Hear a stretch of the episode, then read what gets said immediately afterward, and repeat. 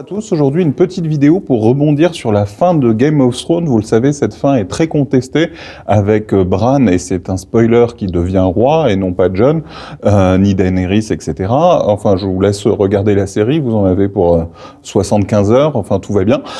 Tout ça pour dire que cette fin, bien sûr, ne plaît pas à tout le monde, qu'il y a de nombreux fans qui sont déçus, qu'il y en a plus d'un million qui ont signé une pétition pour retourner la fin de la série.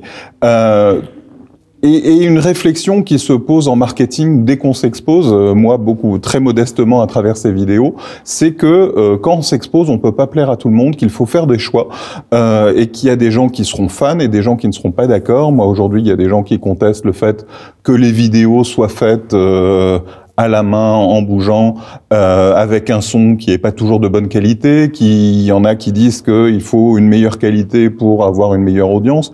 Moi, je constate dans les faits que depuis que je l'ai fait de façon très spontanée, naturelle, avec une qualité euh, bien moins bonne qu'auparavant, j'ai des meilleurs résultats, beaucoup plus d'engagement, beaucoup plus de gens qui parlent, qui commentent, euh, qui s'expriment, et de partage et de like et de vues à la fin, ce qui est l'objectif au final de faire connaître euh, Gabriel Dabichwebel et au passage une minute trente.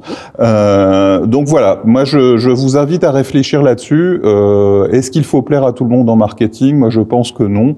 Je pense qu'il faut plaire à suffisamment de monde pour se constituer sa propre base de clients, parce que finalement, on est là pour, euh, dans toutes nos actions marketing, faire connaître, faire aimer, faire acheter, et il faut qu'à la fin, il y ait suffisamment de monde qui achète, mais c'est pas grave si au passage, il y a des gens euh, qui n'aiment pas. Euh, c'est mieux d'avoir des gens qui n'aiment pas que des gens qui ne connaissent pas. Euh, et les gens qui n'aiment pas, malgré tout, ils parlent aussi et euh, ils créent des clans, des clivages. Euh, et je reviendrai là-dessus sur cette notion de clan et de clivage euh, dans la vidéo de demain sûrement. voilà, ben, je vous invite à commenter, à me dire ce que vous en pensez. Et puis, si vous voulez commenter aussi Game of Thrones et la fin de Game of Thrones, ben, c'est l'occasion d'en parler sur LinkedIn. C'est pas si souvent que ça. À bientôt, salut